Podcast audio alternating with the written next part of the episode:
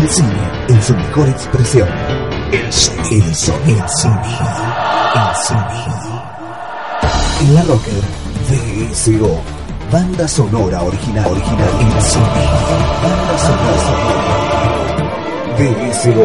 Banda sonora original.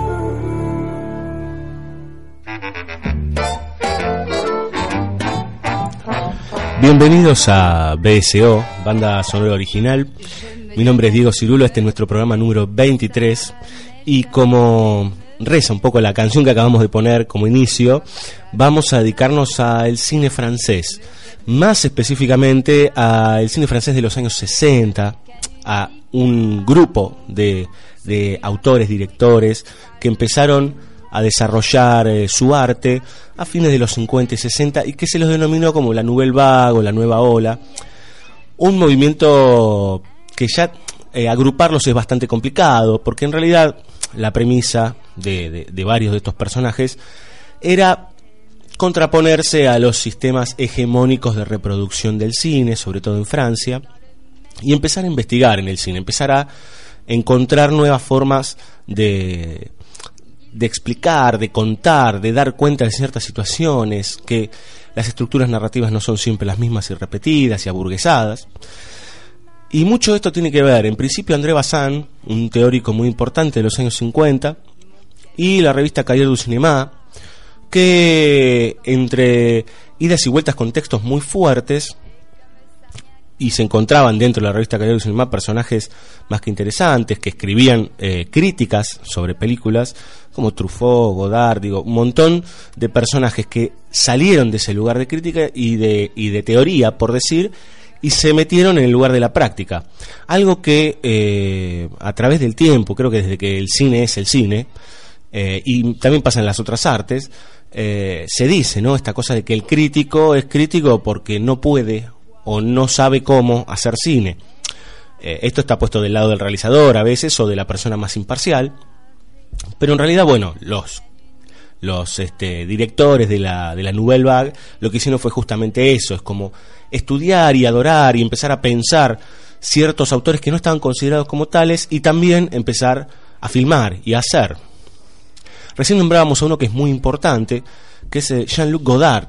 Em, Godard probablemente sea el mayor de los exponentes de la Nouvelle Vague, digo, hay varios y grandes, eh, pero Godard hasta el día de hoy es un hombre muy grande, sigue filmando y sigue experimentando con el cine, sigue buscando eh, en la profundidad de la expresión audiovisual, busca cada una de las formas distintas de, relatar diferentes este, historias, reflexiones sobre el cine en sí mismo.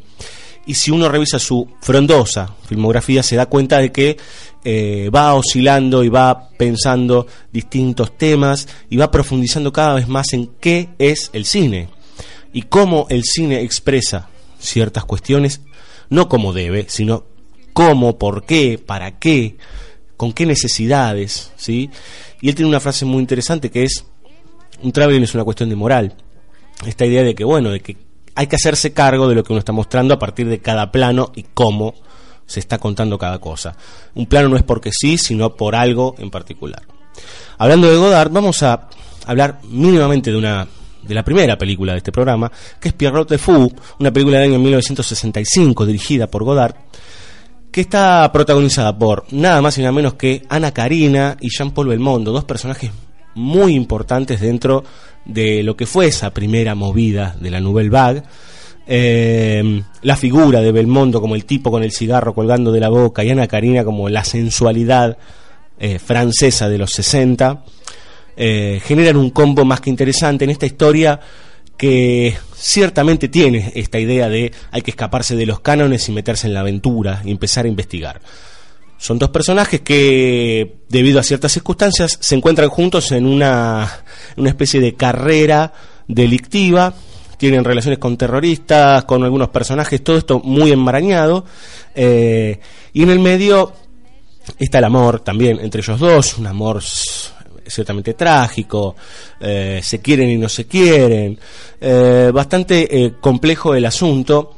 Y esta película en color de, de Godard juega también con esta idea de la ruptura de un montón de formas de representación. Y o casualidad también juega mucho con la música. Creo que Godard, de los eh, grandes exponentes de la Nouvelle Vague, eh, es uno de los que más trabaja esta idea de lo musical cantado. Este no es, uno, eh, no es el único ejemplo dentro de sus películas en donde los personajes cantan. Vamos a escuchar dos temas cantados por Ana Karina. Uno es Shama Dit un hermoso tema eh, que ella canta mientras lo ve a Belmondo en la cama. Ella va y viene dentro de un departamento despojado, con pocas cosas, y le va cantando mientras él la mira casi asombrado, mientras su pucho se va consumiendo en la boca. Y el otro tema es un gran tema, este es mucho más conocido, que es Malin de Chance, que es justamente cuando ellos están caminando por el bosque y van eh, como charlando en esta canción, porque también Belmondo participa. Entonces, a continuación, estos dos grandes temas de Ana Karina. Ahí va. Jamais je ne te dis que je t'aimerai toujours, oh mon amour. Jamais tu ne m'as promis de m'adorer toute la vie. Jamais nous n'avons échangé de tels serments méconnaissants, te connaissant. Jamais nous n'aurions cru être jamais pris par l'amour, nous qui étions si inconstants. Pourtant, pourtant tout doucement, sans qu'entre nous rien ne soit dit, petit à petit, des sentiments se sont glissés entre nos corps qui se plaisaient à se mêler. Et puis des mots d'amour sont venus sur nos lèvres nues petit à petit. Des tas de mots d'amour se sont mêlés tout doucement à nos baisers. Combien de mots d'amour Jamais je n'aurais cru que tu me plairais toujours, oh mon amour. Jamais nous n'aurions pensé pouvoir vivre ensemble sans nous lasser nous réveiller tous les matins aussi surpris de nous trouver si bien dans le même lit. De ne désirer rien de plus que ce si quotidien plaisir d'être ensemble aussi bien. Pourtant, pourtant tout doucement sans qu'entre nous rien ne soit dit, petit à petit nos sentiments nous ont liés bien malgré nous sans y penser à tout jamais. Des sentiments plus forts que tous les mots d'amour connus et inconnus. Des sentiments si fous et si violents, des sentiments auxquels avant nous n'aurions jamais cru. Jamais ne dis jamais que tu m'aimeras toujours, oh mon amour. Jamais ne me promets de m'adorer toute la vie. N'échangeons surtout pas de tels serments méconnaissants, te connaissant.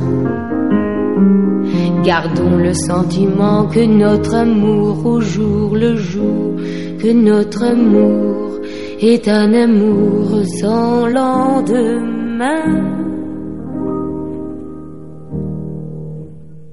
Moi j'ai une toute petite ligne de chance. Moi j'ai une toute ligne de chance. Si peu de chance dans la main, ça me fait peur des lendemains. Ma ligne de chance, ma ligne de chance, Dis-moi chérie, qu'est-ce que t'en penses? Ce que j'en pense, quelle importance C'est fou ce que j'aime, ta ligne de hanche Ta ligne de hanche Ma ligne de chance J'aime la caresser de mes mains Ta ligne de hanche Ma ligne de chance C'est une fleur dans mon jardin Mais regarde ma petite ligne de chance. Mais regarde ma petite ligne de chance. Regarde ce tout petit destin, si petit au creux de ma main. Ma ligne de chance, ma ligne de chance, Dis-moi chérie, qu'est-ce que t'en penses? Ce que j'en pense, quelle importance. Tais-toi et donne-moi ta main. Ta ligne de hanche, Ma ligne de chance, c'est un oiseau dans le matin. Ta ligne de hanche, ma ligne de chance, l'oiseau frivole de nos destins.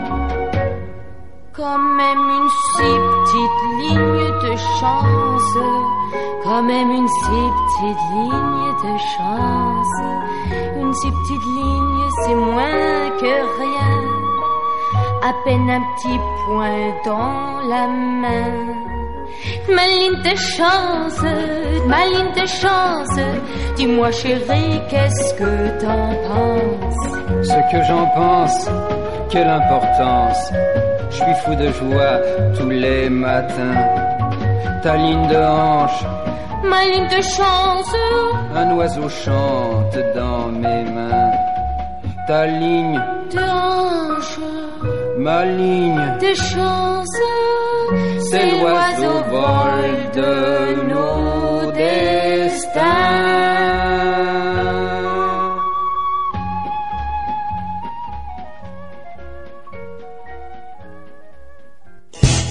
Frase, más de mil imágenes. Play it once, Sam. For all time's sake. I don't know what you mean, Miss Elsa. Play it, Sam. Play as time goes by. BSO, banda sonora original en la Rocker.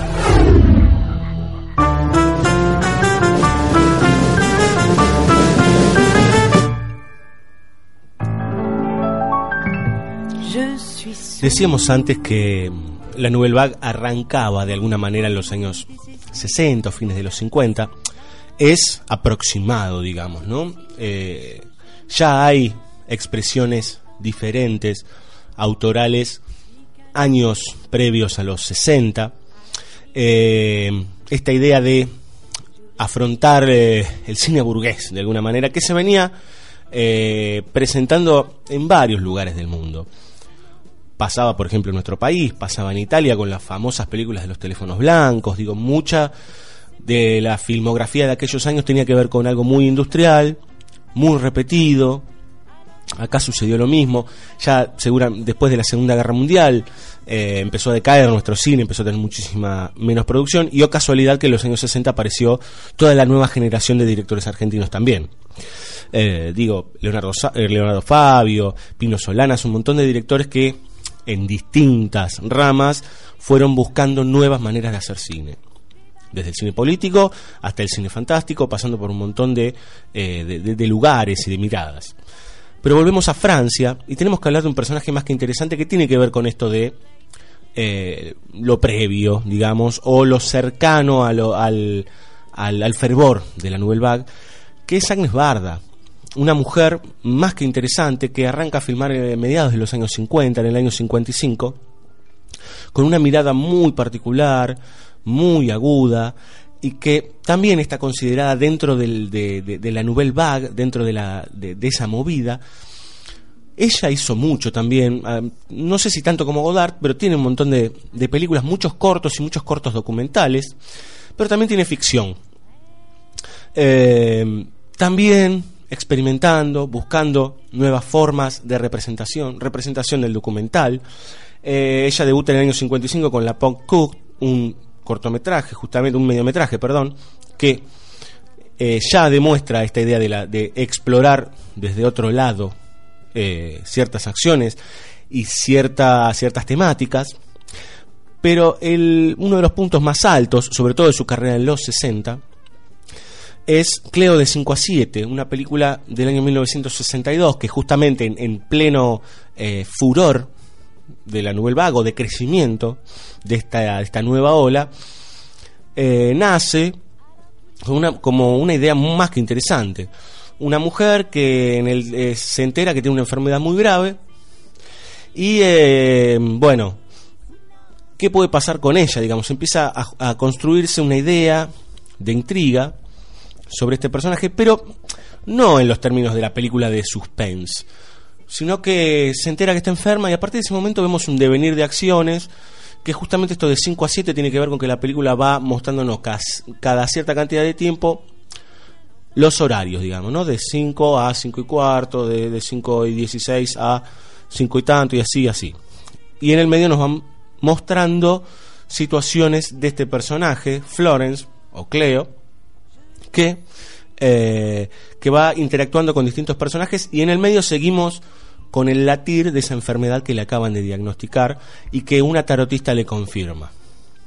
¿Quién es este personaje principal? Corinne Marchand, una mujer también que tiene mucho que ver con esa eh, idea visual de la mujer de los años 60, con una belleza muy particular, unos ojos grandes, muy este, expresivos, que si uno puede hacer hasta una conexión con esos ojos grandes y enormes que había eh, en el cine mudo de, principios de siglo. Eh, y claramente, bueno, hay música en esta película y hay dos canciones eh, más que interesantes. Vamos a escuchar dos, que en realidad son las, centrales. Ella se reúne con amigos músicos e intercambian ideas en relación mientras tocan el piano y dialogan todo el tiempo. Una de ellas es La Juez, cantada por ella en esta versión que vamos a escuchar.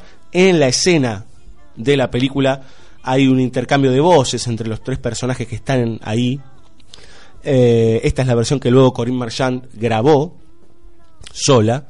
Y vamos a escuchar un muy, muy buen tema, también muy fuerte, muy intenso, y que ahí da, da cuenta de todo lo que está pasando dentro de ese personaje, digamos.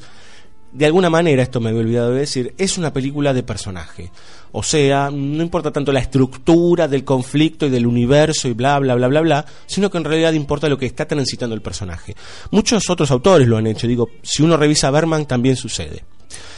El tema al que me refería es Sans Toi, que justamente habla de esta idea de bueno sin esta cosa de hay algo que me- se me está vaciando, hay algo que se me está yendo. Entonces a continuación, como les, les decía, La Juez y Sans Toi, ambas dos de Corinne Marchand. Ahí va.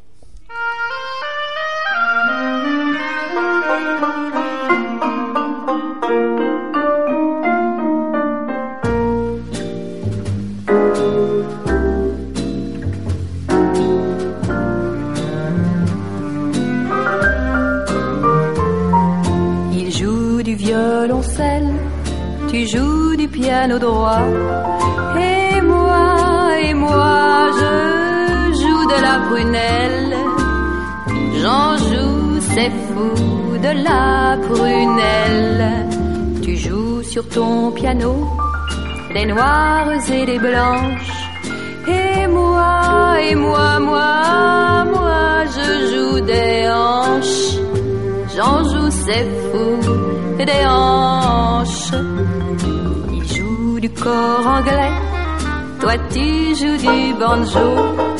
Et moi, et moi, moi, je joue contre joue. J'en joue, c'est fou, de la joue. Il joue à qui perd gagne, tu joues au plus fortiche. Et moi, et moi, moi, je m'en fous, je triche. Je m'en fiche, c'est fou, je triche.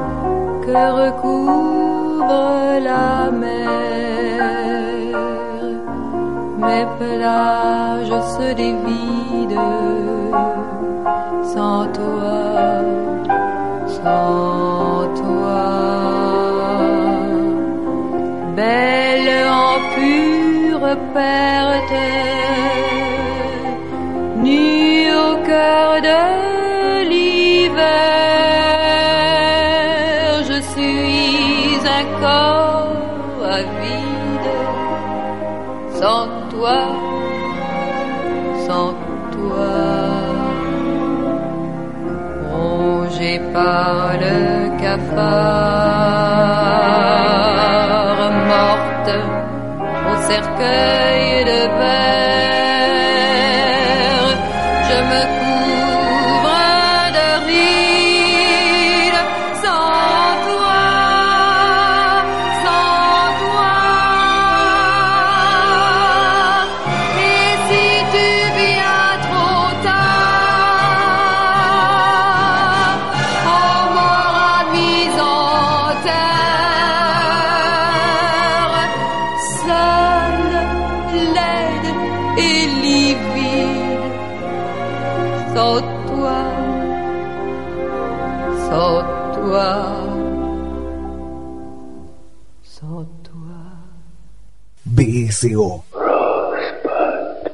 sonora original. Continuamos con la Nouvelle Vague, digamos, o la, la nueva ola, digamos, es lo, lo mejor para decir. Eh, hablábamos recién de Agnes Barda, una gran directora, que entre sus películas tiene algunas cosas más que interesantes. Tiene Sin Techo ni Ley, Lion's Love, muchos cortometrajes. Participó en una película colectiva que se llama Lejos de Vietnam, con otros directores, en donde también está Godard. Eh, y ahora vamos a hablar de otro autor que también ya estaba trabajando previo a los 60 eh, y que también trabajó esta idea de eh, encontrar otra mirada, con una mirada muy, muy, muy, muy intensa, muy fuerte, por momentos muy cercana a la poesía, con algunos elementos alegóricos en algunos casos de sus películas. Estoy hablando de Alain Resnais, un director francés, que arranca en los años 50 también, ¿sí? en realidad bastante antes, arranca en los años 40, eh, haciendo algunos documentales. Uno de los que más se recuerdan dentro de sus, de sus documentales es Noche y Niebla. Tremendo eh, documental sobre los campos de concentración eh, en la Segunda Guerra Mundial. Eh, retrata el después, digamos, ¿no? Nos muestra con tomas largas y con bastante tiempo toda la intensidad que conservan los espacios en donde hubo actividades terribles, ¿no? grandes matanzas, el genocidio, digamos. Y este tema, el tema de la guerra, va a estar presente en, la, en, una parte de la filmografía de Resnais, pero eh, sigue filmando, de hecho es un hombre muy grande y sigue filmando. Agnes Barda filmó hasta no hace muchos años, también está viva, eh, filmó Las playas de Agnes, pero digo, eh, Resnais sigue filmando, tiene una película hecha en el 2012, pero empezó a moverse por otros ámbitos. Eh, poco tienen que ver películas como Hiroshima Mon Amour, una tragedia eh, bella y muy pesada, eh, para algunos muy compleja de, absorber, sobre eh, la Segunda Guerra Mundial, en realidad puesto en personajes, ¿no? Personajes que representan prácticamente un lugar o una cultura. Es una historia de amor, pero de un amor terrible, trágico, repleto y cargadísimo de memoria. Eh, Hiroshima Mon Amour, por decir, con sus últimas producciones que tienen que ver más con el amor y sus facetas y sus, sus distintos eh, costados, por decir sus, sus, sus caras. Tiene que ver con la evolución de un artista, con los cambios, con cómo va. De hecho, hasta exploró el musical. Eh, otra película más que interesante es el año pasado en Marienbad, donde ahí sí hay muchísimo de experimento, por decir, o de, en realidad de buscar una forma distinta. Hay una voz en off que está todo el tiempo operando casi de manera eh, poética sobre las imágenes, con tomas largas, eh, de, de, mansiones enormes. Hay toda una cuestión de fantasmática. eh, y de repeticiones. Un cine que probablemente en la vorágine del día de hoy sería muy difícil de absorber, excepto para los que les gusta realmente los que son conocedores del tema. Eh, pero ese tipo de cine, lo pongo en contraposición hasta con las primeras películas de Godard, si quieren, es menos accesible. Menos accesible porque lo que requiere es un estado emocional muy particular y un procesar de todo eso que se nos presenta eh, bastante intenso, bastante denso, en donde hay que empezar a ligar elementos y dejarse llevar por la narración mientras se nos van presentando distintos elementos. Como tiene una filmografía muy vasta, Alain Resnais, eh, vamos a escuchar dos temas de una, de una película bastante reciente, digamos, tiene 10 años, que es Paxula Butch, que significa en los labios no. Eh, y vamos a escuchar dos temas. Es también una suerte de musical. Ahí aparece una actriz conocida, que es Audrey Tautou, eh, está también Sabina Semá, Isabel Nanti, eh, Pierre Arditi, digo, hay un par de actores bastante conocidos, eh, y vamos a escuchar dos temas de Paxula Bush, ambos dos eh, compuestos, interpretados por los actores y compuestos por Bruno Fontaine. Ahí va. C'est plus dur qu'on croit, séduire un homme quand il est très froid. Et surtout, n'est-ce pas, quand on en est à son premier pas? Et quand on peut voir qu'il ferait tout pour ne rien savoir, quel je ne sais quoi peut causer de l'émoi à ce morceau de bois? Si je prends l'air averti, Ça c'est gentil, si je prends l'air virginal, ça c'est pas mal. où je peux pour commencer demeurer les yeux baissés, puis lancer un regard vicieux. Ça c'est bien mieux, Je peux porter un travesti ça c'est gentil, dans le genre de ceux de Marchena, ça c'est pas mal. Ou près du bas transparent. Laissez voir en le tirant un coin de peau grassouillé. Alors ça y est, assez merveilleux. L'élève comprend, ça va beaucoup mieux. Ah, quelle douceur de faire plaisir à son professeur. Oui, mais attention, ce n'est pas moi qui suis en question. Et recommençons, vivement repassons toute la leçon. Je m'inonde de parfum de cotis, Ça c'est gentil, comme dans un flot baptismal. ça c'est pas mal. Puis je voile bien mes deux seins, mais j'en laisse voir à dessein l'entre-deux mystérieux. Ça c'est bien mieux, Puis dans ses bras je me blottis, ça c'est gentil, m'offrant au baiser final, ça c'est pas mal. en le frôlant pour le tenter. Tout près je lui fais constater que ma bouche sent l'œillet. Alors ça y est, Un baiser sur la bouche. Ah ça, jamais. Le baiser que l'on aime tant au lieu d'être excitant, moi je le trouve dégoûtant. Non, je ne suis pas pudibond, mais je ne trouve pas ça bon et ça me fait faire un bond. Jamais aucune femme n'a pris baiser un femme. Ma bouche a d'autres emplois, je la garde pour moi. Un baiser, un baiser, un baiser, un baiser. Pas sur la bouche, Un baiser, un baiser, un baiser, un baiser. ça met farouche. Pas sur la bouche, ça les farouche. La bouche c'est fait pour causer, pas pour baiser. Un baiser, un baiser, un baiser, un baiser. Pas sur la bouche, Un baiser, un baiser, un baiser, un je baiser. veux pas qu'on touche. Pas sur la bouche. Je veux bien ailleurs. Un baiser, un baiser, un baiser, un baiser. Et ça tout mon cœur. On voit dans tous les ciné des baisers effrénés quand film est terminé. Sur l'écran, les museaux joints, il reste 20 secondes au moins, et devant 2000 témoins. Moi, je trouve ça cynique, et ce n'est pas hygiénique. Je garde mes microbes, c'est plus sain que les passer aux voisins.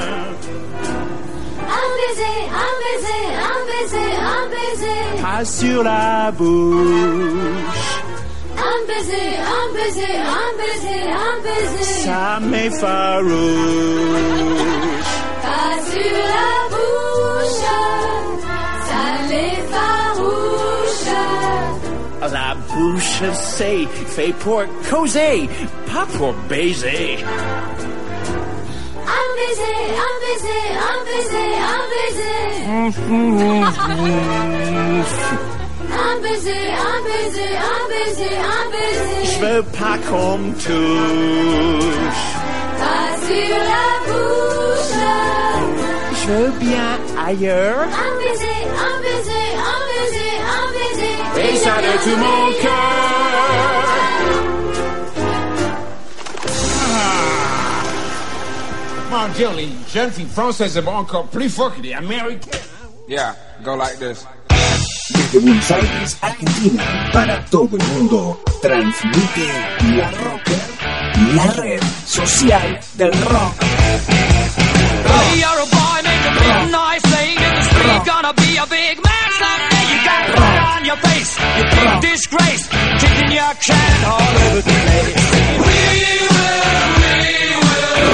La Rocker.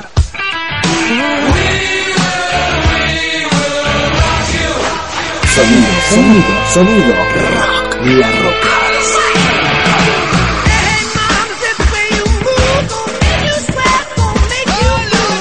Redoblar la apuesta, arrancar el dial, tantear antenas, hablar de vos y que vos hables. Eso es rock, eso es La Rocker, la red social del rock.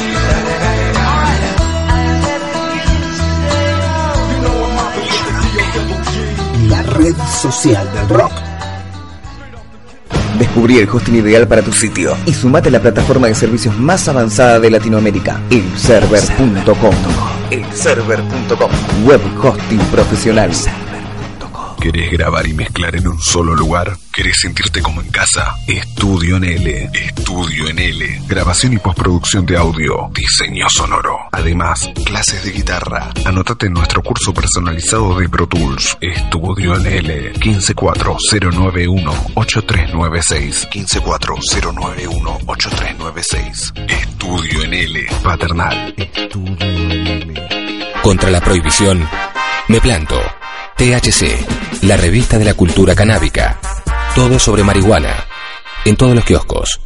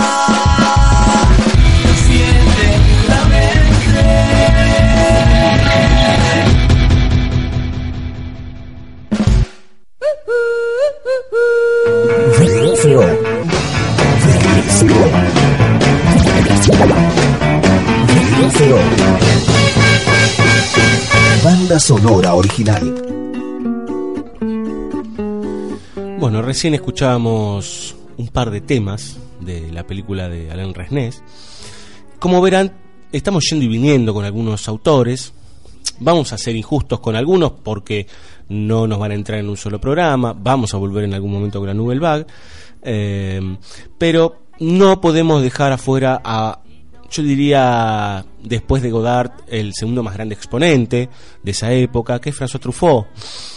Un enorme director que se fue muy joven, se fue a los 52 años, ya hace bastante, hace, en los años 80, eh, que realizó una gran cantidad de películas y su película emblemática, digamos, o por la que es más conocido, son Los 400 Golpes, que es el comienzo de un personaje que él va a seguir trabajando a través de los años con películas en el medio, con otros personajes y demás, que es Antoine Duanel, casi su alter ego, con un actor fetiche de él, que es eh, Jean-Pierre Léaud. Vamos a encontrarnos con el crecimiento de un personaje, con las relaciones amorosas, con el trabajo, eh, con la vida a flor de piel, con los pormenores de cada acto de este personaje.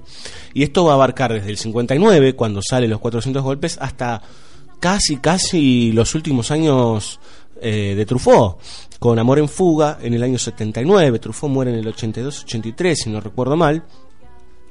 Em, y justamente este personaje lo que es, decíamos antes, una especie de reflejo de, de Truffaut, una especie de, de elemento espejo que nos va contando un montón de dudas, de emociones, de sensaciones en relación al crecer, al interrelacionarse y a las mujeres, y al vivir en pareja, y a la sociedad y demás.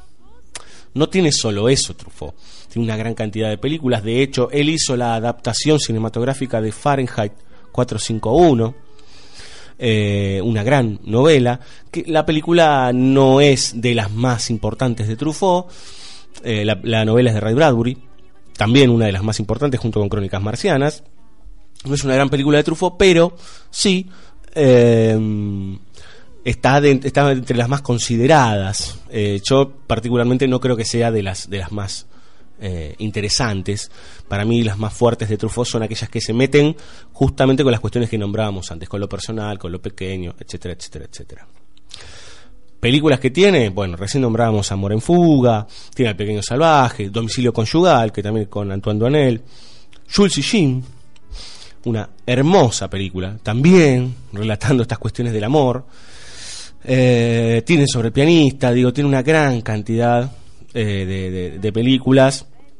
Las dos inglesas y el continente, digo, hay una, una eh, seguidilla de películas que tienen que ver con todas las cuestiones amatorias y el transcurrir de la vida y el crecer en relación al amor y al desamor y a la tragedia, etcétera, etcétera, que lo hacen muy rico a Truffaut.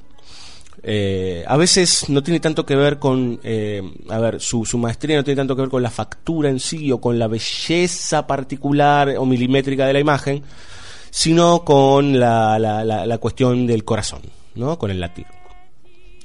Es por eso que vamos a dedicarle, mm, creo que es la primera vez que en BCO dedicamos tanta cantidad de temas, al querido François Truffaut, que repito, es uno de los más grandes directores, por lo menos franceses, que hubo en el siglo XX, y un gran, gran autor.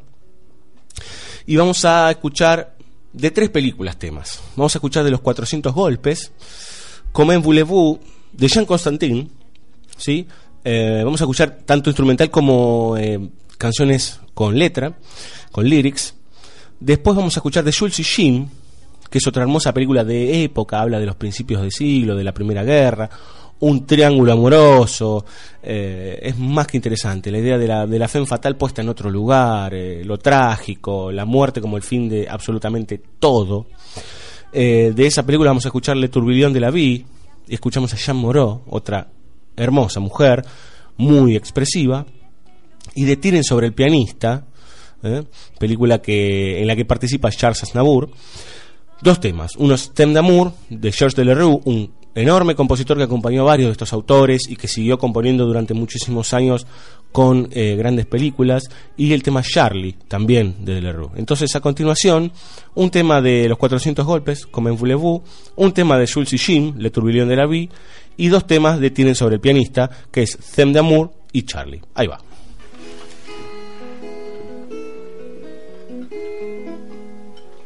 Elle avait des bagues à chaque doigt, des tas de bracelets autour des poignets, et puis elle chantait avec une voix qui cite au manjola. Elle avait des yeux, des yeux d'opale qui me fascinaient, qui me fascinaient. Il y avait le val de son visage pâle, de femme fatale qui me fut fatale, de femme fatale qui me fut fatale. On s'est connu, on s'est reconnu, on s'est perdu de vue, on s'est perdu de vue, on s'est retrouvé, on s'est réchauffé, puis on s'est séparé. Chacun pour soi est reparti dans le tourbillon de la vie. Je l'ai revu un soir, aïe aïe aïe, ça fait déjà un femme bail, ça fait déjà un femme bail. Au son des banjos, je l'ai reconnu, ce curieux sourire qui m'avait tant plu, sa voix si fatale, son beau visage pâle, mais mûr plus que jamais. Je me suis saoulée en l'écoutant, l'alcool fait oublier le temps. Je me suis réveillée en sentant des baisers sur mon front brûlant, des baisers sur mon front brûlant. On s'est connu, on s'est reconnu, on s'est perdu de vue, on s'est perdu de vue, on s'est retrouvé, on s'est séparé, puis on s'est réchauffé. Chacun pour soi est reparti dans tourbillon de la vie. Je l'ai revue un soir, ah là là, elle est retombée dans mes bras, elle est retombée dans mes bras. Quand on s'est connu, quand on s'est reconnu, pourquoi se perdre de vue, se reperdre de vue, quand on s'est retrouvé, quand on s'est réchauffé, pourquoi se séparer alors tous deux, on est repartis dans le tourbillon de la vie. On a continué à tourner, tous les deux enlacés, tous les deux enlacés, tous les deux enlacés.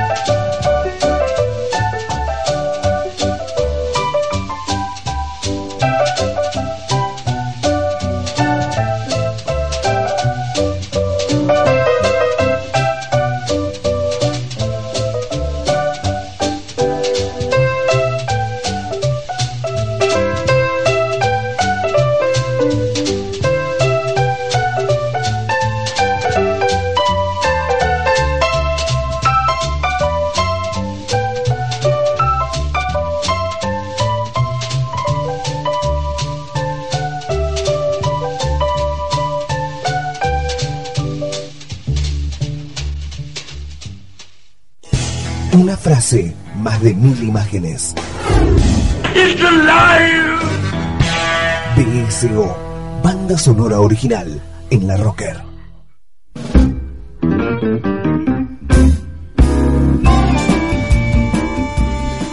Continuamos en BCO. Recién escuchamos eh, algunos temas de las películas de François Truffaut. Repito, un enorme director. Y ahora retomamos con uno de los grandes exponentes. Habíamos hablado al principio del programa eh, de Pierrot Le Fou, Pierrot del Loco, dirigida por Jean-Luc Godard. Y ahora vamos a una película emblema, no solo de la Nouvelle Vague, sino de esa primera etapa cinematográfica de Jean-Luc Godard. Me refiero a, um, a Bote Soufflé del año 1960. Acá se conoció como Sin Aliento, eh, en inglés Breathless, que se la considera como una de las películas fundacionales de esta idea de el, el, cine que empieza a tomar otras dimensiones, se empieza a revisar la idea de autor, se empieza a revisar la idea de puesta en escena. Cada plano pensado en función de y que no importa tanto la prolijidad, sino la expresión, sino dónde está ese plano, para qué eh, y cómo dialoga con el espectador. Muy particular y muy radical esta mirada de sin aliento, otra vez con Jean-Paul Belmondo, con su cigarro colgando de la boca. Eh, acá Godard muestra una, una estructura por momentos bastante revulsiva, digo que va y viene todo el tiempo con cortes eh, de lo que comúnmente se llama el raccord, eh, en el montaje pensado desde no importa tanto eh, la prolijidad del corte, sino cómo es ese corte, cuán disruptivo puede ser, qué sentido se está generando con esa, con esa cuestión tan violenta y tan áspera, ¿sí? Tampoco importa tanto el doblaje. Eh, y cabe destacar algo también, y que esto también tiene que ver un poco con Truffaut y con los demás calleristas. Ellos encontraron en ciertos directores industriales, y con esto deberíamos decir que la Nouvelle Vague nunca pudo ser, nunca podría haber sido la Nouvelle Vague si antes no hubiera existido todo el cine de Hollywood previo que ellos estudiaron y muchísimo así como Truffaut tuvo entrevistas con una entrevista larguísima que después está en un libro que se llama El cine según Hitchcock eh, con con Don Alfred, uno de los maestros del suspense. Eh, muchos de los cayeristas y de los directores vieron mucho de ese cine clásico y los consideraron algunos directores como autores, ¿sí? Eh, nombraba a Hitchcock, como puede ser también Howard Hawks, el mismo Ford, empezar a, ver a esos directores no como directores del mainstream eh, que nada tienen puesto suyo, digamos, en las películas, sino todo lo contrario, que hay una mirada propuesta dentro de un sistema. Y que más allá de que el sistema es eh, por momentos destructivo o que achata, estos directores supieron dentro de esa maquinaria poner ese, ese ojo particular. Fue muy discutida la teoría de, autor, la idea del autor como único hombre que es el que genera una estructura cinematográfica. Es bastante difícil, hoy es poco aplicable, digo, hoy se entiende mucho más que es toda una cuestión de conjuntos, aunque, aunque sí se sigue hablando de la película de, la película de tal, la película de tal otro. Eso quedó ¿eh? O sea, eh, por ejemplo, la película de Scorsese, la película de Truffaut, la película de tal, eh, dejando atrás una gran cantidad de personas que dan cuerpo a una película. Sí hay un director, sí hay una directriz, pero un montón de cosas suceden en los sets, en el montaje, que tienen que ver con otras personas también es una experiencia colectiva. Bueno, esta idea del autor se generó en los 60, mucho tienen que ver estos hombres, y retomando con Godard, Godard es un personaje que sí se eleva y que casi que se construye eh, en, un lugar más elevado, es un erudito realmente, es un científico solitario y está todo el tiempo experimentando, buscando, profundizando dentro de las capas del cine eh, y produciendo muchísimo. Sigue produciendo, hasta hace poco hizo una película en 3D. O sea, el tipo sigue buscando e intentando eh, elaborar nueva mirada sobre lo que va apareciendo. Bueno, la última tecnología es este 3D, hubo otros, pero este que es como uno de los más acabados, por decir. Bueno, él piensa en función de eso, empieza a buscar y sigue, sigue trabajando. Decíamos que él es una de las imágenes más fuertes de la Nouvelle Vague y ha tenido una enorme cantidad de películas conocidas. Digo, para ir yendo y viniendo en el tiempo, está Made Masculino Femenino, Pierrot del Loco que habíamos hablado antes, El Soldadito, Una Mujer es una Mujer, Vivir su Vida, Al final de la escapada, que también es eh, eh, A Bote Soufflé, también llamada así, Weekend, La Chinoise, digo, una enorme cantidad de películas. Eh, y él va pasando por distintas etapas. Y me estaba olvidando algo muy importante. Él hizo la serie de capítulos Histoire du Cinéma, que también tiene un libro, en donde él hace un análisis muy particular sobre el cine, sobre la historia del cine eh, y, también ahí se pone en evidencia esta idea de la idolatría sobre alguno de los autores de los eh, previos a ellos, los autores de Hollywood. Ahí aparece Ford, aparece Hitchcock, aparecen varios por ahí dando vueltas. Eh, el desprecio, ¿no? Una gran película que es el cine dentro del cine también, con Brigitte Bardot, digo, ahí aparece Fritz Lang, otro director también pensado desde los, desde como un enorme realizador, lo era, realmente. Pero ahora vamos a volver a los este, a la a la película que habíamos nombrado antes, ¿sí? a Sin Aliento, y vamos a escuchar cuatro temas muy yaceros, muy interesantes, todos compuestos por Marcial Solal, eh, un muy interesante compositor y músico, intérprete. Eh, los mismos se llaman Dixieland, Chapman Livre, La Mort y Cursen Decapotable. Todos ellos de Marcial Solal de Sin Aliento. Ahí va.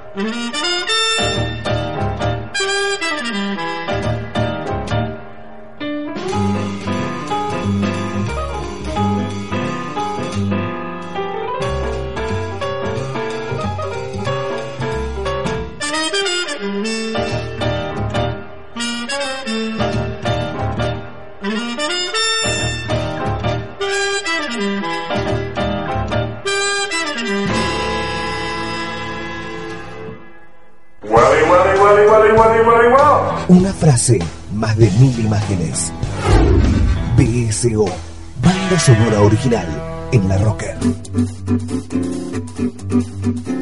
Se nos termina este capítulo de BCO sobre la nueva ola del cine francés.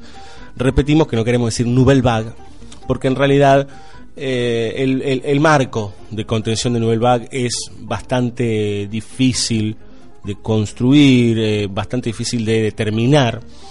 Eh, varios de los autores que tocamos no estaban estrictamente en el movimiento de la Nouvelle Vague. Eh, se decía que estaba por un lado la Nouvelle Vague, por el otro lado la Rive Gauche. eh, la Rive Gauche que estaba más cerca de lo que era Resnais, Chris Marker, digo, ese tipo de personajes. Marguerite Duras, que escribía. ella, por ejemplo, escribió Hiroshima Mon Amour. eh, mucho tiempo, un poco después, escribió El Amante. Digo, en realidad, esta nueva ola de realizadores, entre los que están los que nombramos, digo, Chabrol inclusive, eh, Romer, tipos que empezaron a encontrar una mirada nueva a ese cine aburguesado que venía sucediendo en la posguerra. Tal vez en Italia pasó otra cosa, eh, el neorrealismo, cuando había mucha necesidad de filmar por, algunas, eh, por parte de algunas personas, por ejemplo de Sica, eh, y empezaron a buscar las formas de, de, de, bueno, de realizar sin, sin, sin nada, ¿no? Y de contraponerse de alguna manera a esta cuestión industrial. Ahí ya era una cuestión de necesidades materiales. En cuanto a Francia, había una necesidad casi de, de, de, de cambio, ¿no? O casualidad que los fines de los 50 y todos los 60 fueron un, un lugar muy fuerte para el cambio de cultura, eh, para profundizar la mirada en ciertas cuestiones que tienen que ver con lo social, que tienen que ver con lo político, que tienen que ver con los cánones sociales, eh, con cuestiones que tienen que ver con el amor, con las instituciones, etcétera, etcétera, etcétera. Entonces, decir Nouvelle Vague es un tanto difícil, sí, por lo general se dice Nouvelle Vague, bueno, Truffaut, Godard, digamos, se lo, se lo mete por ahí a Chabrol, bueno, sí, Chabrol hizo bastante género también, dentro de lo que él construía, ¿eh? que estaba fuera de los eh, de, las grandes de las grandes estructuras hollywoodenses, aunque varios de ellos después entraron en la industria, eh, eso es innegable. Creo que el único que se mantuvo al margen siempre fue Godard, eh, pero porque es un tipo muy particular. Lo importante, y por eso le dedicamos este capítulo, es que estos tipos estuvieron en, en una época y desarrollaron un arte muy particular, en una época que, bueno, no se puede definir del todo porque todo se va diluyendo, como toda estructura de, vanguardia. Eh, al poco tiempo puede ser asimilada o olvidada o repensada. Eh, ahora se me ocurre el tema del Dogma en el año 95, digo, eh, con Lars von Trier y todos los realizadores de la zona del norte de Europa, de repente eso se diluyó en la nada y ellos mismos se estuvieron contradiciendo hasta convertirse algunos en directores industriales o apoyados por, por mayors. Entonces es medio complejo esta idea de la vanguardia, pero sí es importante encontrar estos movimientos que muchos de ellos se desarrollaron en el siglo XX. Nos vamos Esperamos que hayan disfrutado y que empiecen a disfrutar un poco más del cine francés. Esa estúpida idea de que el cine francés es aburrido es una gran mentira. Eh, hay que encontrar, hay que buscar, hay muchas cosas, muchas cosas hermosas que nos hacen pensar y que nos hacen sentir mucho mejor o a veces hasta mirar para adentro y, y encontrarnos con nosotros mismos. Eh, como les decía, bueno, ya estamos terminando el capítulo. Mi nombre es Diego Cirulo. En la producción, quien les habla, Juan Sixto y Fabio Villalba. La próxima estaremos con un tema más que interesante, que son los boxeadores en el cine. Y recuerden que pueden entrar a nuestro blog y ahí votar por la película del mes, del mes de octubre, que en este caso son cuatro películas dedicadas al amor. Eh, que son más que interesantes. Entren, voten, eh, nos interesa que ustedes opinen y voten para que nosotros después podamos de- dedicar el último jueves a este, la película que ustedes hayan elegido. Eh, y bueno, nada, esperamos que nos sigan visitando en Facebook y que nos sigan escuchando. Nos vemos el próximo jueves a las 22. Nos vamos con un tema de Brigitte Bardot, que es una figura riquísima, sobre todo en esa época, y que fue parte del desprecio, una gran película de Jean-Luc Godard. Nos vamos con un tema divino, cantado por Brigitte Bardot y Serge Gainsbourg, que es Shetem. Hasta la próxima.